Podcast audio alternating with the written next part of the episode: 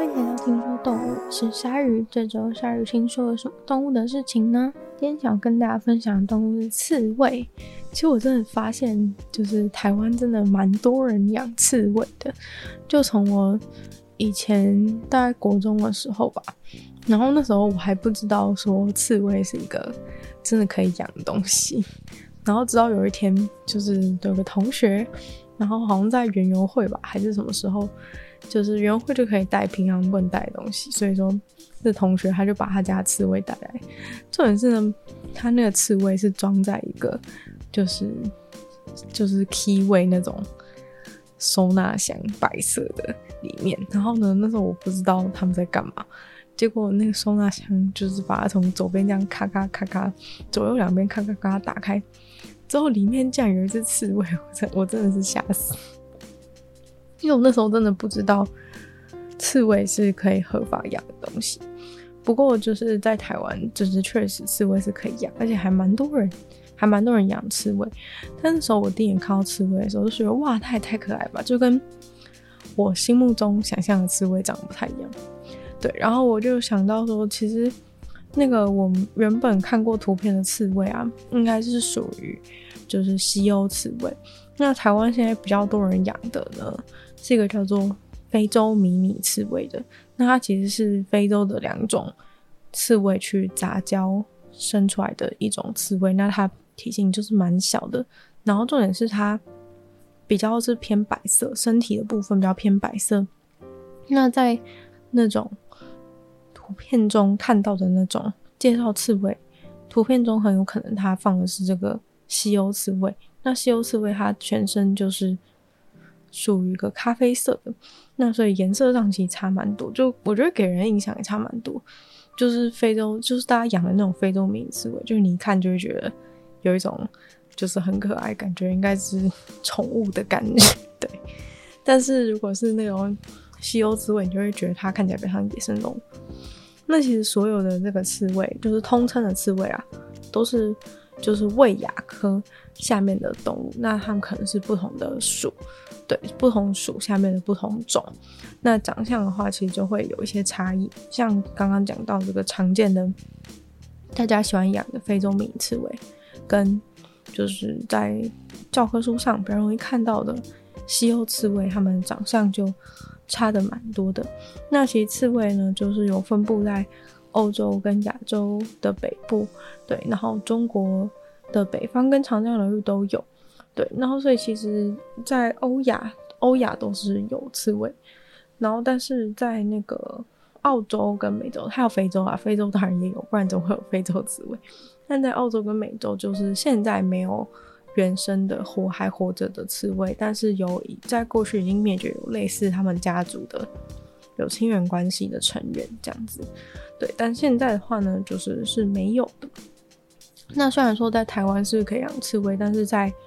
比如说在美国的一些部分的州，像是加州啊、夏威夷之类的，就是他们是不能养刺猬，所以如果就是你想要 去住在那边的话，就是不能带着你的刺猬过去。那有些地方养刺猬的话，是需要有一些专业的执执照才有办法，就是许可之类的才有办法养刺猬。所以说，在台湾的话呢，你就可以你就可以自由的养这个可爱的刺猬这样。那刺猬的话呢，其实因为作为宠物，就是被很多人觉得很可爱，所以说。也是有被引进一些原本没有刺猬的地方，像是澳洲、纽西兰嘛。那在纽西兰的话，那边的刺猬就没有天敌。那如果你养，然后把它放生的话，就会造成很严重的生态问题。所以说，呃，就是纽西兰其实就有发生过，因为当地的食物就是呃，这个刺猬啊，它很常是吃虫子，但是如果虫不够时候呢，它们就会开始吃其他。其他的东西作为食物，然后就会影响到纽西兰当地的整个生态链。对，然后所以那边也是，就是可能会开始抓刺猬，抓这种被放走的刺猬之类，就变成一个入侵种，有点麻烦。那刺猬的特征呢，当然就是它身上的这个刺嘛，其实应该不太容易，就是把刺猬误会成其他的物种，因为长相上呢，其实就差蛮多。虽然说也是有其他有刺的动物啦，但是像是体型啊，或是形状就差蛮多。那一般的刺猬，它的大小大概就是在呃十，大概在十公分到呃最大的可能有一百三十公分之间。对，然后这个体重的话，大概就是一百五十五克到一一千五五百八十克。那刺猬它们的刺到底是用什么做成的呢？就是怎么样长出这个刺？其实它们身上的刺是它们背上的角蛋白，它们角蛋白就去构成这个尖尖的刺。那这些刺是完全没有毒的，所以说如果你被抽到，就是受伤的话，不会有中毒状况，只是就是会有伤口。这样子，那这个跟豪猪就不太一样的是点是，他们这些刺啊是就是长期是长在自己身上，它不是一种会一直脱落的东西。像豪猪的话，它刺是会常常一直脱落的。那通常呢，刺猬身上的刺数量大概在三千到一万五根刺左右，但其实这个就是不同的物种。会有不同的差异，但是，呃，刺猬就有点像是我们刺猬身上的刺，有点像我们的牙齿，就是在我们长大的时候会换上就是大人的牙齿，所以说小时候牙齿就会就会掉下来，乳牙就会掉下来，所以说那个刺猬的话，他们小时候的刺，在他们长大的时候也会就是脱落小时候的刺，然后长出成年的刺猬的刺，对。所以这个过程就是会有一个掉掉刺的过程，就是像掉牙齿一样，换换了全新的一批刺。但是等到他们长大之后，这个刺应该就是不会再随意的脱落了。就是正常情况下，这些刺应该是不能脱落。但是如果有一些生病啊的状况之类的话，或是压力太大的环境，都是有可能造成这个这个刺会掉下来。那这就是一个不健康的象征，就像。人在压力大的状况下会掉头发，类似这样的感觉。那刺猬的刺呢，通常就是刺尖是比较偏白色，但刺的下半部是可能会是白色到棕色之间。那大部分应该看起来是偏棕棕色吧，就如果你看一整坨大概的话。然后曾经有发现过金色刺猬。对，超酷的，但大部分刺猬都是咖啡色，但身体的颜色就会有所不同。那大家如果仔细观察过刺猬的话，就会发现它们的这个刺其实是你会感觉到刺好像在动，但它其实这个刺的方向就是如果有移动的话，其实是因为它们背部的肌肉移动，背部肌肉移动的时候，它的刺就会跟着移动，所以说你就会感觉好像刺。刺自己动了，但它其实是肌肉动的时候，刺就会跟着一改变它的方向。那刺猬的刺主要是干什么用的？当然就是用来当成一个防御的机制，保护自己。如果说就是有天敌想靠近的话，刺猬有可能就会把自己缩成一圈，然后把自己没有长刺的肉的部分全部都裹在一起，然后不要让不要让敌人碰得到它的这个容易受伤的部分。然后把刺的部分全部都往外展开，然后让如果天敌靠近的话，就只能就是被迫要跟它的刺正面相对这样的感觉，来保护自己比较脆弱的头啊，或者是四肢啊，跟自己下半的腹部的部分。但是呢，其实你这个策略要成功，就是你的刺必须要够多，然后够刺才有办法，就是让。你的天敌真的被你这个刺影响到，没有办法把你吃下去。但是如果是呃生活在沙漠当中的刺猬，它们的体型就比较小。那体型小的情况下，它刺没有那么多，然后对天敌的杀伤力也没有那么大。所以说，有可能它们就不会，它们的防御手段就不会以就是一遇到危险的时候马上就缩起来，就是直接准备用这个刺来对抗，因为有可能它的刺。不足以就是完全跟这个天敌抗衡，他可能第一个选择还是会想要先逃跑，或者是用撞对方这种主动进攻的方法，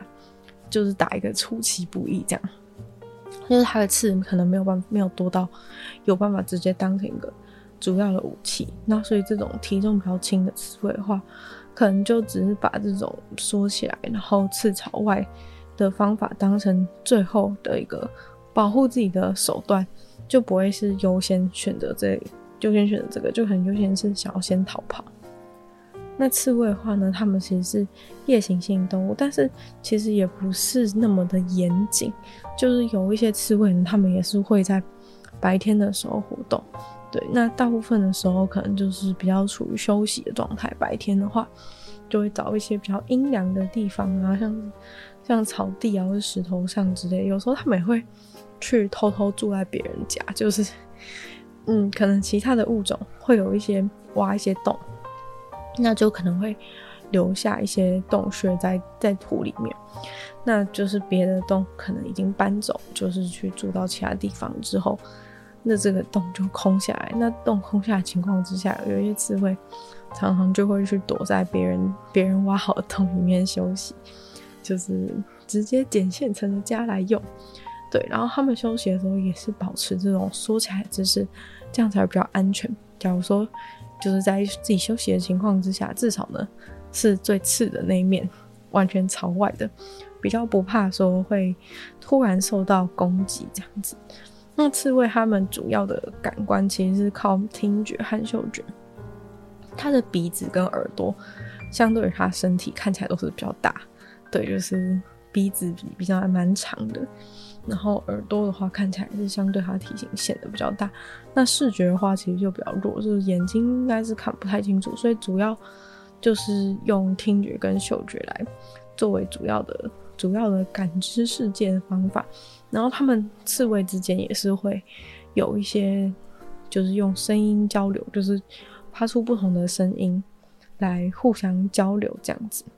那刺猬的这样刺啊，其实真的蛮蛮酷的。那他们这个刺就是会有一些特殊的行为，像是呢这个涂刺这个行为，涂刺就是把一些东西涂到他们的刺上面，对，就有点像是。把刺就是粘粘东西的，对，它其实涂刺是一种把自己的刺包裹上一个别的东西。那这个做法呢，就是说它可能遇到一个不一样的味道的时候，它会把这个味道收集到自己的身上，就是它可能会先会先用嘴巴或是舌头去舔那个他闻到的不同的气味，然后再把再用舌舌头已经沾到那个味道。就把舌头再去舔他自己的刺，这样子就可以把，等于就是把外面来路不明的味道抹到自己身上。那就是目前还没有确定说这个这样做有什么好处，但是其实感觉上的话，比较合理的推测就是这样，其实是可以帮忙伪装，就是你把别人的味道抹在自己身上，那天敌来的时候可能就会。以为就搞不清楚你是什么动物，就他可能闻到觉得说，哎、你是别种动物，那他可能不一定就会，不一定就想靠近你。主要是可以让天敌有一种错乱的状况。就虽然说他可能还是已经看到你这只刺猬，那他闻就觉得，哎、奇怪，怎么闻起来像是别的动物的味道？那有的时候，如果他抹到一些有毒的东西在他自己的身上的话，那天敌来靠近他，可能吃到的时候。或是天敌被它吃吃到的时候，那就很有点像是毒针一样。毒针上面不就是在针上面抹一些有毒的东西？假如说今天它的针上面已经抹了有毒的东西的话，那就是这个天敌来靠近它被戳到受伤的时候，这个毒液就跟着一起进去这个伤口里面，就可以对这个天敌造成一个额外的伤害。对，所以其实。还蛮 还蛮聪明的一种方法，就是把自己的针弄成毒针。因为那你就会想说，那他不是用嘴巴去舔，抹在自己的刺上，那他会不会就是在他自己抹的过程当中，自己就先中毒身亡了？但其实是不会的。那不会的原因呢，是因为这个刺猬它们它自己是有对就是蛇毒是有免疫的。那其实像是其他的呃鼠类动物，像是。负鼠啊、老鼠或者鼹鼠，它们其实都对蛇毒是免疫的。对，就是它们身体的肌肉当中是有这个猴头菇素，对这个蛇毒是免疫。所以说，呃，就是它们如果少量的去舔到这个毒，然后抹在自己的的刺上面的话，他们自己是不会中毒。但是呢，其实他们对蛇毒的免疫就是也不能到太多。就如果现在真的是有一大坨蛇毒直接吃下去的话，他们应该还是会中毒。对，就是只有对少量，就对少量是可以抵抗的。所以说，如果今天有毒蛇直接咬他们的话，其实他们还是很有可能会被毒死。对，就是没有到那么免疫。但是如果只舔一点点的话，好像不会怎么样，这种感觉，对，所以说这就是有点在玩命。如果说不小心，哎、舔太多，好像还是有可能会死掉。但是，呃，正常来说应该是不会，就是残留在外面的。就是如果你去涂在身上的话，